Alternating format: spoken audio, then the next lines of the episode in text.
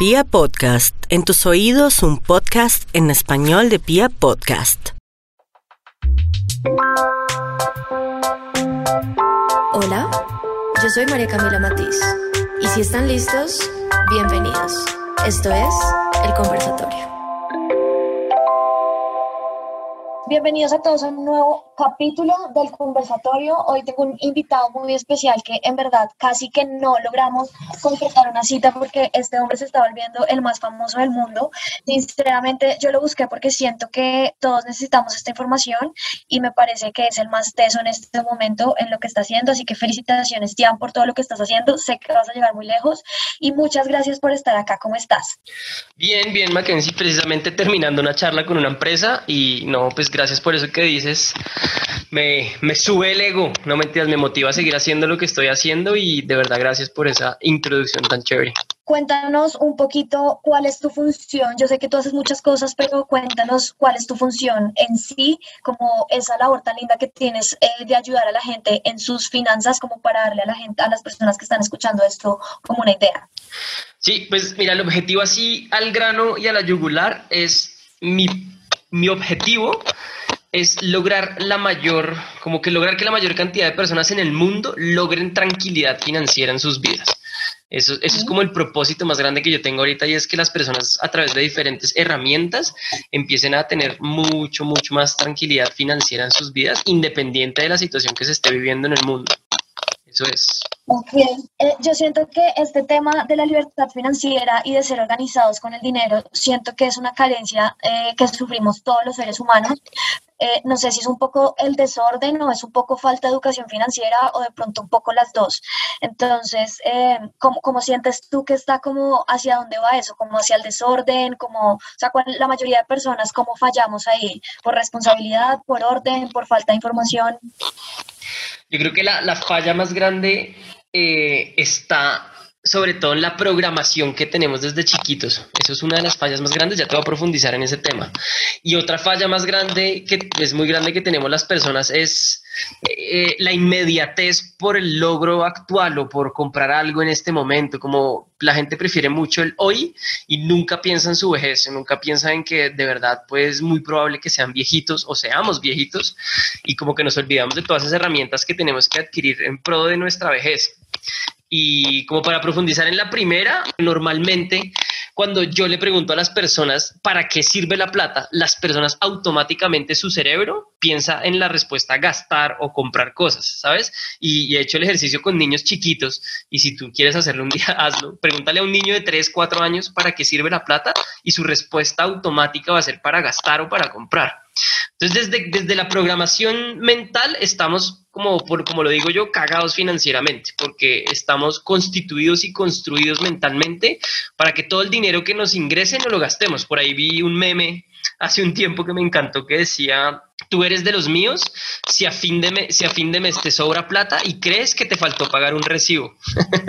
no sé si te ha pasado alguna vez en la vida eso, pero muchas, muchas personas les pasa. Yo siento, que, yo siento que siempre toda la gente está acostumbrada a estar siempre eh, más corto que con dinero. Y si tienes dinero, lo que tú dices, estamos acostumbrados más bien a gastarlo que a invertirlo o a, depositar ese dinero en algo que nos sirva a futuro.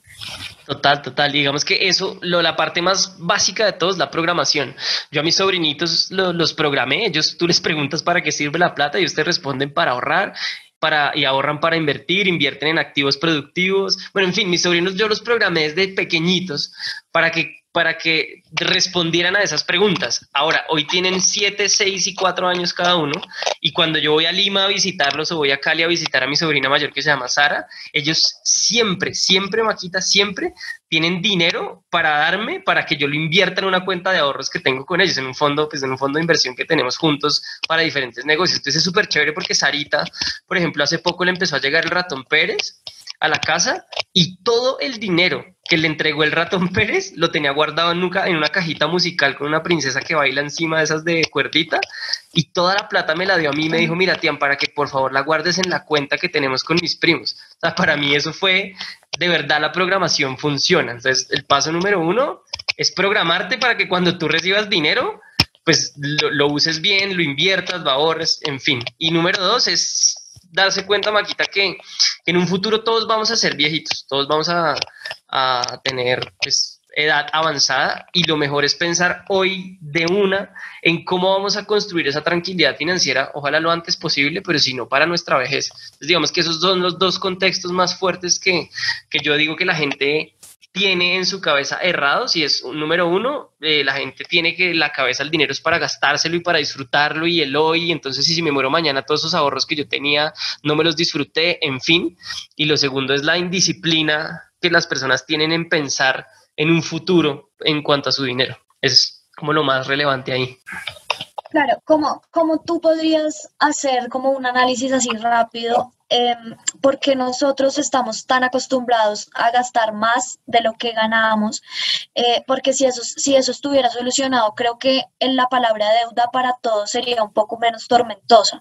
Entonces, ¿cómo podría una persona, no sé si dividirlo en términos de porcentaje o de gastos, pero ¿cómo defines tú el hecho de que la gente gaste más de lo que gana y no sea consciente del dinero como tal en cantidad que tiene para poderlo como invertir bien en sus cosas? Sí, sí, sí, digamos que ahorita te voy a contar de una estrategia que yo utilizo en mis asesorías y en mis charlas para que la gente inicie como ese camino a al menos guardar algo de plata para sí mismos. Pero la razón más potente, yo creo que de verdad, vuelvo y te lo digo, es la programación que tenemos desde chiquitos y pasa algo y es que eh, hace poquito hubo un artículo, yo no sé si tú lo viste, que escribieron Daniel Samper y Daniel Coronel en su cosa, Los Danieles, eh, donde hablaban de los nuevos pobres, no sé si lo viste. No, ni idea. Ellos hablan de todo ese, todo ese grupo de personas que hoy en día, no sé, estudiaron en la Universidad Nacional y hicieron después una maestría en Ohio, en Estados Unidos y un montón de plata invertida en educación y de repente hoy en esta situación actual que estamos viviendo en el mundo reciben una llamada del jefe que les dice, mira, en este momento no podemos continuar con tu proceso y son personas que vienen acostumbradas a un ritmo de gastos elevadísimos y Daniel Samper de una forma y Daniel de una forma muy chévere los llaman los nuevos pobres y es cierto, mucha gente, Maquita, yo muchos años lo llevo diciendo, es el status pelatus, lo llamo yo, y es que la gente por andar aparentando cuánto se gana a través de su ritmo de vida, a través de sus gastos, pues pucha, no está construyendo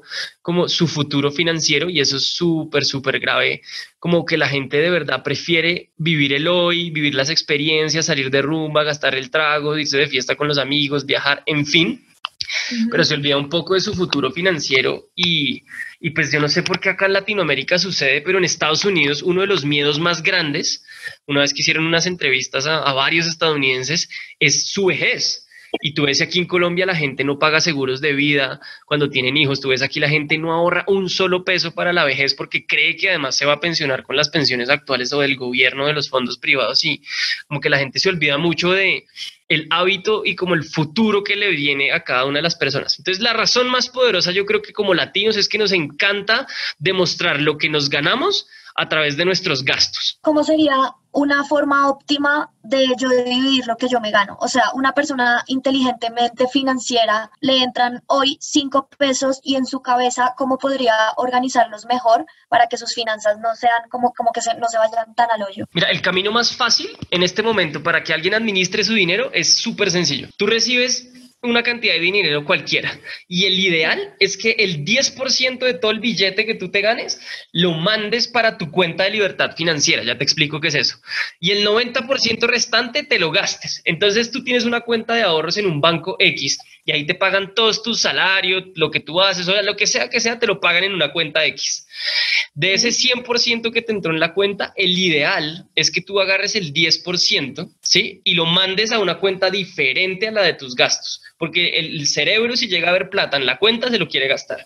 Entonces lo primero que tú debes hacer en, el mes es que apenas recibas dinero, cojas el 10, mira, inclusive Maquita, si es el 1%, no importa. Lo importante es que tú adquieras la disciplina y el hábito de definir que algo de lo que te ganas te pertenece. Yo siempre he dicho que mucha gente se gana un billete, pero todo lo devuelve, como que la gente le paga a un rico el sueldo y va y se lo gasta donde los otros ricos y al final nunca le queda nada. Entonces el mecanismo más fácil para empezar a construir lo que yo llamo la libertad financiera es que de todo lo que tú recibas, el 10% de tus ingresos los tomes y los mandes a una cuenta diferente. ¿Qué puede ser una cuenta diferente, Maquita? Un fondo de empleados, un fondo de pensiones voluntario, un banco con una fiducia, un plan semilla en Bancolombia, o sea, no importa como el destino que le des. Yo siempre eh, cuando hablo de este tema del 10% que es para ti y te pertenece, tengo una frase súper chévere y es que es mucho más importante el hábito que la cantidad y la rentabilidad. Sí, eso es como la, una de las partes más importantes, que tú empiezas a adquirir el hábito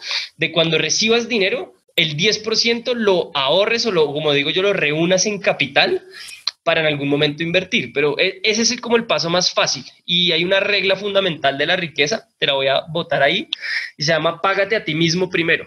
Muchas personas dicen, si a fin de mes a mí me sobra plata, yo ahorro. ¿Y adivina qué? Es al revés, Nunca le sobra plata.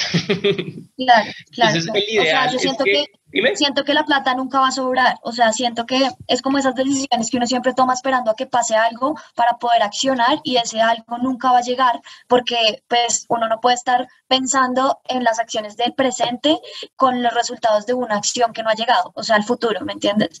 Total, Entonces, eh, si estamos siempre parados tomando decisiones pensando en una respuesta que nos va a dar la vida más adelante, nunca vamos pero no, o sea, obviamente el dinero es una, es una de las herramientas en las cuales más aplicamos esto, pero esto lo hacemos todo el tiempo los seres humanos en todo.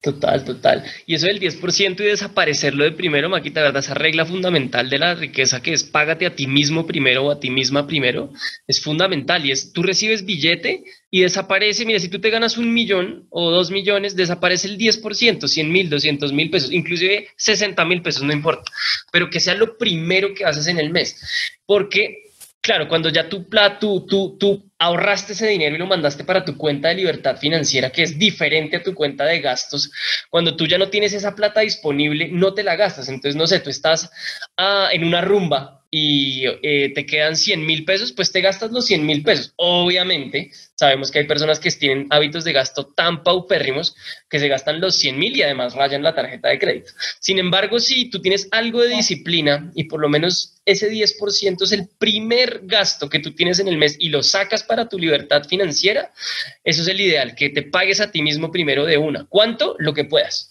ojalá sea al 10, ojalá lo aumentes al 20, ojalá después lo aumentes al 40, pero lo más importante es que ojalá tomes el 10% de tus ingresos y sea lo primero que hagas. Así tu cerebro y tú no tienen la posibilidad de gastarse. Ahorita tocaste un tema muy importante y es cuando la gente invierte en cosas que no deberían así como yo sé que esto es un tema muy grande y como que abarca muchísimo tiempo, no nos va a alcanzar lo que estamos, pues el tiempo que tenemos acá, pero ¿Cuáles podrían ser para ti los peores tres gastos en los cuales nosotros los seres humanos nos gastamos la plata de forma desenfrenada? Pues mira, basado en mi experiencia, yo te diría que tres gastos que yo hacía, que ya no hago, que me parecían absolutamente idiotas, por así decirlo.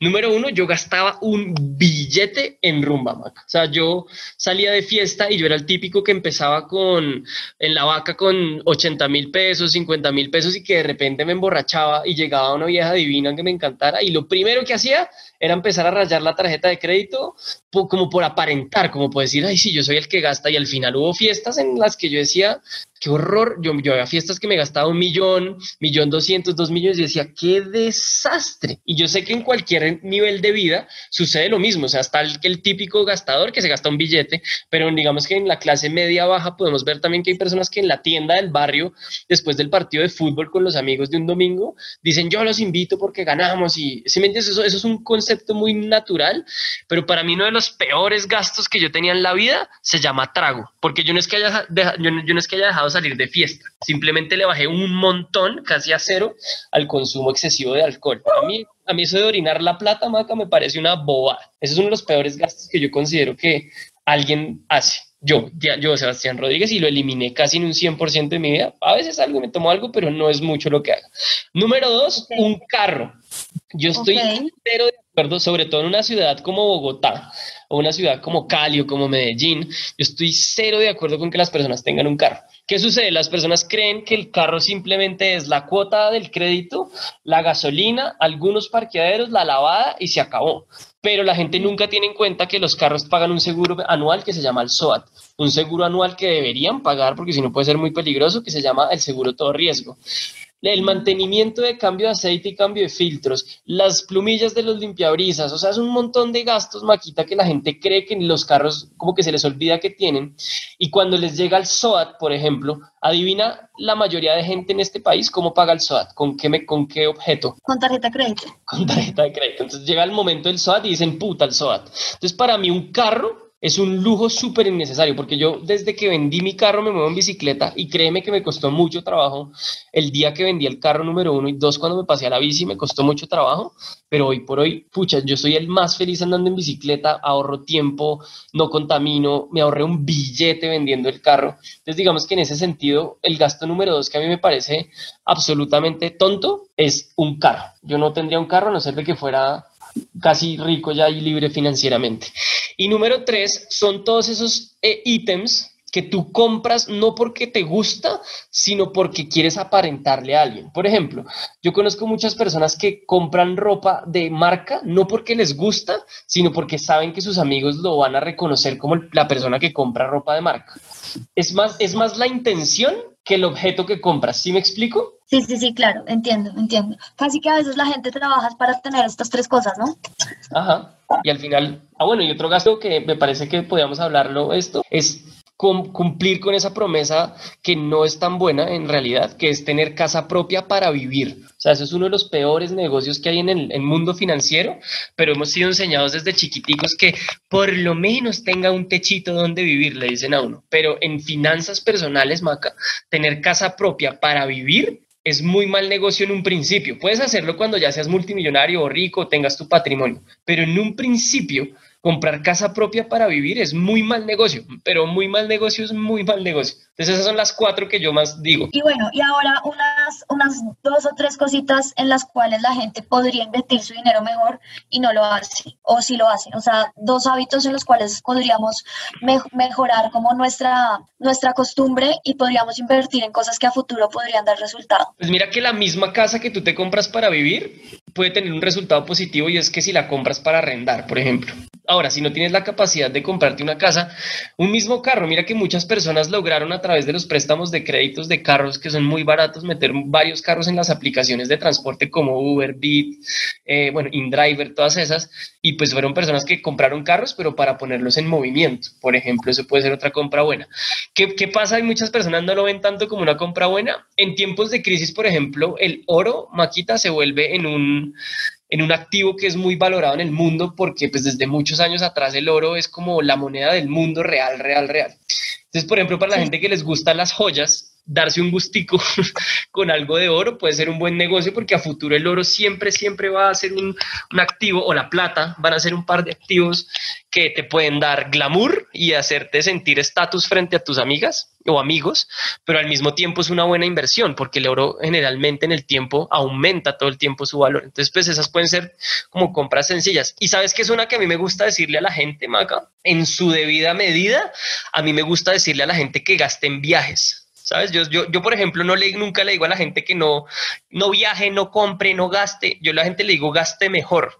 Y pues yo digo, versus una rumba o unas rumbas extraorbitantes que se mete la gente, versus un viaje a conocer, no sé, Míconos, a conocer eh, Cancún, a conocer Machu Picchu en Perú, yo prefiero que la gente en vez de rumbear, viaje. Y eso es uno de los gastos que a mí más me parece importantes porque como que un viaje te renueva, un viaje te recarga, un viaje te llena de buena vibra y tú puedes volver recargado a seguir metiéndole con todo lo que haces. Entonces digamos que a mí los viajes me parecen un buen gasto en su medida porque hay gente que vive quebrada y dice, no, pues yo quiero conocer Europa antes de morirme este año y se meten en unas endeudadas terribles con tal de conocer Europa. Entonces, en su debida medida, para mí viajar es un muy buen gasto, ¿sabes? La importancia de la palabra ahorro. Mira que ahorita mucha gente, si hubieran ahorrado o si en un momento hubieran tenido la conciencia de la palabra ahorro, seguramente en esta época de cuarentena no la estarían pasando tan mal. Entonces, como tú defines la diferencia entre una persona que sabe ahorrar y una persona que no sabe ahorrar. O sea, hay personas que realmente no tienen en la cabeza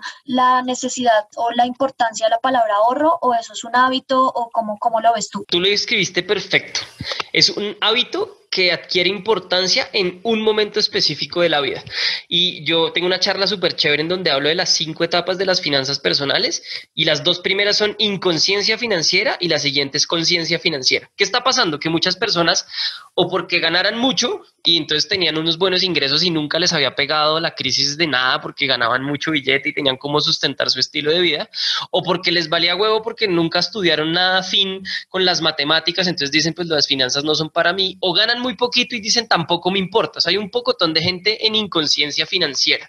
Pero sucede siempre algo, Maca, y es que en algún momento de la vida esas personas algo los lleva a hacer conciencia financiera. Y yo no sé si a ti te ha pasado en estos días lo que le ha pasado a muchas personas y es que gracias a, la situación económica, a la situación, a la situación que estamos viviendo por el COVID, la gente está haciendo conciencia financiera. No sé si conoces personas que les está pasando o inclusive a ti te ha pasado que de repente decías como, no, pues ahorrar es importante, chévere, chan, pero de repente con esto el ahorro coge mucho más importancia en, su, en tu vida o en la vida de las personas que están alrededor tuyo. No sé si, si tú te has vivido eso o te ha pasado. Pues mira, a mí lo que me ha pasado en esta cuarentena es que veo a la gente mucho más consciente, o sea, como que esta situación económicamente nos va a dar un golpe muy fuerte, pero personalmente siento que ha sido un golpe positivo en cuanto a que las personas están ahora sí siendo conscientes que la plata tiene un valor, ¿me entiendes? Como que la plata, 20 mil pesos en este momento significa la comida de una familia por un día. Entonces creo que la palabra derroche después de esta cuarentena va a estar un poco más, un poco más estudiada y un poco más, no sé, no sé cómo es la palabra, pero como que todos vamos a ser como más conscientes desde después de que pase esto, de invertir nuestra plata bien invertida y de cuidar la plata que nos ganamos, porque hay muchas industrias que incluso se van a acabar después de esto. Yo personalmente, si me preguntas, tengo en mis finanzas algo muy importante y es no poner todos los huevos en la misma canasta y es no siempre dedicarme a lo mismo, así sea empleada. O sea, si sea empleada, si yo saco un porcentaje de lo que yo me estoy ganando a, a, otra cosa, puede que no gane mucho, pero después ese negocio puede ser el que te va a, a ti a dar el sustento del resto de tu vida. Entonces, creo que eso es algo que la gente no tiene conciencia porque todos se dedican a una sola tarea, pudiendo hacer varias. Hay tareas que no, que no determinan mucho tiempo y puedes, no sé, puedes generar ingresos poquitos, lo que te digo, no muchos, pero, pero generar un ingreso a gastarte esa plata en lo que tú dices, sentarse uno a una comida, no sé, de 100 mil pesos, 200 mil pesos, que eran cosas que antes hacíamos. Entonces, me parece que la conciencia que vamos a generar después de esto va a ser muy positivo. Hay mucha gente que quiere invertir, pero no saben qué. Y hay mucha gente que tiene poca plata, pero y quiere invertirla y como no saben en qué, se vuelve plata a bolsillo y se la gastan. No sé si tú nos puedas dar unos tips de ahorro, de, no de ahorro, de inversión con poca plata. Te estoy hablando de, no sé, yo tengo 300 mil pesos ahorrados, 200 mil pesos y no quiero tener esa plata guardada en mi casa o en mi, en mi cuenta porque sé que me la voy a gastar. ¿Qué podría yo hacer con esa plata para empezar a moverla según tu experiencia? Pues Maca, mira, la verdad yo siempre que me hacen esa pregunta tengo una respuesta y para mí el activo más rentable que existe en el mundo se llama la mente.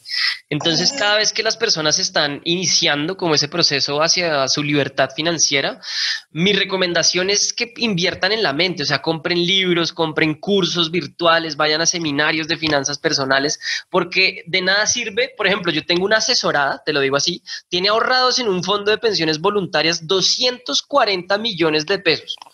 Y yo le dije, ¿qué haces con 240 millones de pesos si puedes ponerlo en cosas mucho más rentables? Y ella me dijo, porque no sé cómo hacerlo. Entonces, si tú te das cuenta, inclusive desde 200 mil hasta 240 millones de pesos, lo más importante es el nivel de educación que tú tienes en este tema de finanzas personales para poner tu dinero a moverse en cosas mucho más rentables. Entonces, para mí, la inversión que cualquier persona podría hacer en este momento es invertir en su mente. Mira, hay cursos, un montón de cursos de finanzas personales en línea que, que la gente cree que además las finanzas personales, Maca, son el trinomio cuadrado perfecto, el álgebra de Baldor, el logaritmo, las integrales de tres grados. O sea, la gente cree que las finanzas personales son muy difíciles. Y si tú te pones a leer cualquier libro de finanzas personales o haces un curso de finanzas personales, al final te das cuenta que es todo lo contrario, son cursos agradables, son libros que te cuentan historias en vez de hablarte de números. Entonces, digamos que a una persona, yo le diría, lo primero que tienes que hacer es invertir en la mente. ¿Y por qué les doy este consejo? Porque la mayoría de mis asesorados, cuando yo les digo, empieza a reunir plata a través del ahorro para invertir, me dicen, ¿en dónde, Tian? Y yo en un banco, y me dicen, los bancos no son rentables. Y yo sé que los bancos no son rentables, pero es que las personas que me dicen eso, yo siempre les pregunto algo, Maquita, les digo, mira, yo te dejo invertir la plata en otro lugar, si tú me respondes esto. Y es, ¿cuál es la diferencia entre una tasa efectiva anual y entre una tasa nominal mes vencida? ¿Y tú qué crees que la gente me responde? ¿Que saben o que no saben qué es eso? Que no saben qué es eso. No tienen ni idea. Entonces yo le digo a la persona, el día que tú sepas qué es eso, sepas la diferencia y sabes cómo utilizarlo a tu favor, te dejo sacar la plata del banco, te dejo sacar la plata de un fondo de pensiones y la pones en lugares más rentables. Entonces en un principio, Maquita, siempre, siempre mi respuesta va a ser compra libros, haz cursos, haz seminarios, porque eso, cuando tú tienes la información en tu mente, ya puedes hacer negocios mucho más rentables. Yo, por ejemplo, ahorita en estos momentos, de COVID, voy a, en, la próxima semana, yo creo que en esta, voy a hacer un préstamo a un amigo de, al papá de un amigo mío por 50 millones de pesos, donde le prendo una camioneta que él tiene, pero yo ya estudié y entendí cómo es todo el procedimiento para hacer una, un préstamo con una prenda de un carro. Pero eso solo lo logré educándome, educándome, educándome, educándome. Llevo siete años educándome y solo hasta ahorita, Maca, es que a mí me está yendo extremadamente bien en las finanzas personales extremadamente bien. Entonces, claro, es un proceso en el que el ideal es adquirir el hábito de reunir capital para invertir y número dos, de educarte para que cuando tengas suficiente dinero sepas en dónde ponerlo. Eso es como el camino, el ideal de lo que yo le diría a la gente es que invierta en la mente. Pero ¿hay alguna industria que tú recomiendes como para invertir? O sea, ¿alguna industria de emprendimiento que tú, que tú digas como, mira, esto se mueve bien? ¿Qué, qué, qué cosas con el tiempo se valorizan en vez de desvalorizarse? Pues industrias para invertir hay un montón digamos, la parte de tecnología, pues es una, es una industria que sí o sí cada vez coge más fuerza. Por ejemplo, Hotmart es una plataforma de cursos virtuales y pues está creciendo un montón, un montón, un montón. Pero ¿cómo, cómo inviertes tú en Hotmart? ¿Cómo inviertes tú en Facebook? ¿Cómo inviertes tú en Amazon? ¿Cómo llegas a ese nivel de invertir tu dinero? Siempre el primer paso va a ser educándote. Yo inclusive ahorita también, Maquita, por primera vez en la historia estoy invirtiendo en la bolsa de valores y obviamente compré acciones de Starbucks, de Amazon, de eh, petroleras grandes, compré acciones de Bancolombia, compré acciones de una empresa de innovación y desarrollo que se está asociando con un laboratorio para crear diferentes vacunas y tratamientos para el coronavirus. Entonces, digamos que todo eso lo estoy haciendo debido a la información que tengo. Entonces, claro, hay muchas industrias que están en crecimiento, sobre todo una es la tecnología, pero ¿cómo llegar a invertir en eso? Primero tienes que tener el capital, las herramientas y la información para llegar a ese, ese mundo en el cual te abre las puertas para invertir en empresas que pues probablemente ahorita no lo logras hacer. Entonces, pues sí, hay un, hay, una, hay un montón de posibilidades de inversión, pero yo creo que la mayoría de personas que están escuchándote y escuchándonos en este podcast no están aún listos para llegar a inversiones como la bolsa de valores. Entonces, vuelvo y te repito, yo sé que, eh, que, yo sé que el que ya invierte ya sabe en qué invertir y el que no tiene ni idea en qué invertir, invierta en su mente, que su mente lo va a llevar en un futuro a invertir en activos y cosas mucho más rentables. Y tú por tus propios méritos y educación vas a saber en qué invertir ese es como el mensaje más importante que yo daría ahí. Buenísimo, no, Sebas, o sea, creo que estoy súper clara en todo lo que estás diciendo. Lo más importante es como generar unos buenos hábitos personales para uno después estar pensando en grande. Eh, me, me, llama mucho la atención lo que dices de, pues, de que comprar casa propia en, pues, para vivir no es un buen negocio y siento que ahí ya hay como varias cositas que todos podríamos empezar a investigar como para mejorar nuestros hábitos de ahorro y de inversión. Total, total. ¿Sabes, ¿Sabes qué va a pasar, Maquita, en, en, los, en los próximos días? Es que muchas personas van a hacer conciencia. En este momento, hasta el más rico de los ricos, hasta el más hijo de Juan Piz González, en este momento está haciendo conciencia. Pero existe una probabilidad muy alta que cuando todo se regule, entre comillas, cuando todo empieza a volver a, a la normalidad, el, no sé, el 80% de las personas que han hecho conciencia, que dicen, debo ponerle atención a mis ahorros para imprevistos, debo ponerle atención a reunir capital para invertir, debo ponerle atención a, a leer de esto para no, que no me coja con los pantalones abajo la siguiente crisis. Muchas personas que están haciendo conciencia ahorita, Maca, van a volver otra vez a la inconsciencia financiera. Y ahí es donde yo le digo a las personas, si a ti ya esto te sirvió para despertar, por favor no te duermas. O sea, la gente va a tener una tendencia a regresar a la comodidad altísima. Y no sé si tú conoces personas así que en algún momento han estado súper en la o, hundidos, vuelven a estar cómodos y ya ahí se olvidan de la conciencia que habían hecho. No sé si conozcas personas que les ha pasado eso. Sí, obvio. Pues como que siento que nunca nadie está en la cumbre totalmente. O sea, es un, es un sub y baja todo el tiempo y, y eso genera mucho estrés y eso genera mucho, mucha, mucho conflicto personal, pero es precisamente por lo que tú haces, por lo que tú dices. Hay gente que gana bien y cree que gana, y, y no sé si dinero fácil, inversiones mal derechas, quieren ganar el doble en pocos días y yo siento que el dinero tiene una constancia y un respeto que uno tiene que ser, pues como que uno tiene que rendirle disciplina a esas cosas, ¿sabes? Entonces yo sí siento y estoy completamente de acuerdo en lo que tú dices, eh, si uno fuera un poco más calmado y si uno fuera un poco más consciente en la plata que invierte, en la plata que gasta, seguramente eh, la plata vendrá, pero con un, pues con un tiempo determinado y con una disciplina constante. Sí, total, total. Y mira que una de las cosas que uno necesita, Maquita, para, pues voy a meter la cucharada ahí, como para lograr esa disciplina de la que tú hablas en pro de administrar bien el dinero, hay una variable muy importante y es entender por qué lo voy a hacer. Porque cuando uno no tiene una razón para hacerlo, como que le vale huevo el tema. Y una de las razones que más me conectó a mí, Tian Rodríguez, cuando empecé con este proceso, fue que yo en ese momento de mi vida solo conocía un tipo de, una forma de generar ingresos en mi vida y era trabajando. O sea, yo solo sabía que existía un tipo de ingreso para mí, o sea, sabía que existían los otros, pero no, no los veía posibles en mi vida. Y eran los ingresos lineales. ¿Qué es un ingreso lineal? Maquis, tú trabajas, te pagan, trabajas, te pagan, trabajas, te pagan. En el momento que tú no trabajas, no te pagan. Y para mí esa era la vida, trabajar, gastar, trabajar, gastar, endeudarme, trabajar, gastar, endeudarme.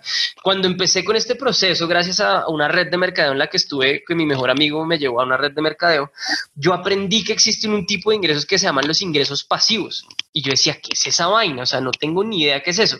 Y eso es generar dinero invirtiendo máximo el 10% de mi tiempo. Y cuando yo entendí que eso era posible en mi vida, yo dije, ¿qué tengo que hacer para que lo antes posible yo pueda generar mucho billete sin dar de mi tiempo, máximo el 10% de mi tiempo, y poder dedicarme a lo que me apasiona y ganar mucho billete. Entonces, cuando yo entendí la importancia de reunir capital a través del ahorro, cuando yo entendí que todas esas esas habilidades y esos hábitos que yo estaba construyendo me iban a llevar a ser libre financieramente, es decir, ganarme lo mismo que me gano hoy, pero solo dando el 10% de mi tiempo o nada. A mí eso, a mí, Tian Rodríguez, eso me motivó, me, motivó lo suficiente, Maquita, para adquirir la disciplina. Según lo que tú estás diciendo, lo que pasa es que también la gente está acostumbrada a pensar que la plata es difícil de conseguir, ¿me entiendes? Y que para tener plata tengo que dar todo mi esfuerzo físico y mental para conseguir la plata y de pronto no, ¿sabes? O sea, cuando la, la, gente, lo que tú dices, cuando la gente estudia y cuando la gente tiene claro en qué invertir, seguramente, por decirlo de alguna manera vulgar, le pegan al perro de una forma muchísimo más fácil. Y a veces cuando la, yo hablo con, yo conozco gente muy exitosa que no hace ni el 15% del esfuerzo de una persona que trabaja nueve horas. No estoy diciendo que las personas que trabajan nueve horas está mal, pero la plata no es difícil, ¿me entiendes? O sea, y cuando nosotros empecemos a quitar ese concepto de la cabeza, seguramente podemos empezar a vivir más tranquilos. Total, total. La gente cree que la plata fácil solo existe en negocios turbios y pues después de construir un proceso, tú no sabes lo fácil que yo genero plata hoy. Claro, llevo siete años construyendo lo que he construido en mi mente, mi educación, todo, pero hoy para mí generar plata es muy fácil, Maca. Pero claro, durante mucho ese tiempo apreté, yo había meses, Maca, que facturaba como emprendedor cero pesos, cero, cero pesos y eso era súper duro para mí, pero hoy por hoy cuando veo los frutos de haber hecho eso, los frutos de haberme enfocado, mira, cuando yo me enteré de esto, yo dije, yo quiero ser libre financieramente antes de los 35. Y la noticia es que gracias a mi disciplina, gracias a mi educación, gracias a todo el esfuerzo que hice, a, a todo lo que he hecho y, y, pues con la energía del universo y con, pues con Dios, que yo creo un montón en la energía de Dios, en este momento es muy probable que yo este año, a mis 33 años, logre libertad financiera. Entonces cuando yo dije, cuando yo digo, pucha, vale toda la pena haber hecho el esfuerzo de empezar con esto hace siete años, para hoy a los 33 pensionarme, ese es el mensaje que a mí me gusta llevarle a la gente y es, vale la pena el esfuerzo. Míreme a mí, yo era un man quebrado, gastador, fiestero. Hoy en día sigo siendo fiestero, buena onda, querido, pero me estoy, estoy casi a punto de lograr mi libertad financiera y tengo 33 años de edad. Si me entiendes por qué yo le logro decir a la gente, haga el esfuerzo que cuando usted se hace libre financieramente, la vida le cambia y más si lo logra joven. Porque la gente dice, Ay, hay que vivir experiencias, pero imagínate yo, el próximo año fácilmente me puedo ir a, a, viajar tres meses y cuando vuelva voy a tener la misma plata o más en mi cuenta de la que me gasté en el viaje. Y es porque hice el esfuerzo durante siete años de reducir mis gastos, construir mi patrimonio, leer, educarme, hacer todo lo que tenía que hacer para lograr eso. Entonces no es que sea un golpe de suerte, sino que como dice el proverbio chino, tarde o temprano la disciplina vencerá la inteligencia. Mil gracias por tus tips y por tus consejos, por tu experiencia. Estoy segura que mucha gente después de esto le va a poner mucho, mucho, mucho más atención y le va a poner el ojo a sus finanzas. Eh, espero que mucha gente después de, estar, de escuchar este podcast quede súper conectada a ti y muchísimas gracias por haber estado en el conversatorio. De verdad que te mando una, un gran abrazo y, un, y muchísima energía para que tu camino siga siendo brillante y nos ayudes a todas las personas que no sabemos cómo empezar a tener un camino igual de brillante al tuyo. Vamos a hacer algo y le voy a dar un regalo a todas las personas que escuchen el podcast hasta este momento. ¿Te parece? Para, para comprobar si se, si, se lo, si se lo escucharon o no. ¿Te parece si damos un regalo aquí? Mira, entre las personas que se terminen el podcast antes de junio, o sea, que lo escuchen antes de junio, que es del 30, y, del 30 de junio, y me escriban, oye, yo te escuché en el, post, en el podcast que hiciste con Maca, eh, y me escriban por, por Instagram, por mis redes son Tian Rodríguez LF, y me escriban por ahí, me digan que me escucharon y me encontraron por gracias a ti. Voy a hacer una rifa entre todas esas personas que me escriban gracias a tu podcast, Maquita, y les vamos a rifar ¿Qué? ¿Cinco asesorías gratis? ¿Te parece bien? Me parece un muy buen regalo, gracias por eso, no contaba con eso, magnífico. Yo sé, yo sé que no contabas con eso, pero me pareció chévere que si alguien hizo el esfuerzo hasta acá de aguantarse casi 40 minutos de charla nuestra, pues también reciba un, una zanahoria y es eso, que me escriban por Instagram a Tian Rodríguez LF y en junio, el 30 de junio, yo verifico quiénes me escribieron y el primero de julio estoy haciendo la rifa, ¿te parece? Buenísimo, muchísimas gracias por ese regalo y muchísimas, muchísimas gracias por estar en este conversatorio, sea, te mando un beso. A la distancia, porque es la, primer, la primera entrevista a la distancia con esta cuarentena, no sé cuántas. buenísimo, buenísimo. Ni siquiera nos conocemos tú y yo en vivo. Muchas gracias por estar acá, Sebas. Te mando un abrazo enorme. Mil gracias. Dale, besito, Maca. Cuídate mucho. Chao. Bye, bye. Hola, yo soy María Camila Matiz. Y si están listos, bienvenidos. Esto es El Conversatorio.